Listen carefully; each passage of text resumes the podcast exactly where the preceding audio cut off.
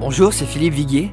Viens et Voix, à l'origine, est un négro spirituel de la fin du 19e siècle. Et j'ai grandi en le chantant dans l'église, j'aimais beaucoup ce chant. Et une des choses que j'aime dans ce chant, c'est la progression du début à la fin, entre la tristesse et la joie, entre la mort et la résurrection, entre la défaite et la victoire. Et ça symbolise tellement cette tension qu'on vit sur Terre et que seul Christ peut apaiser.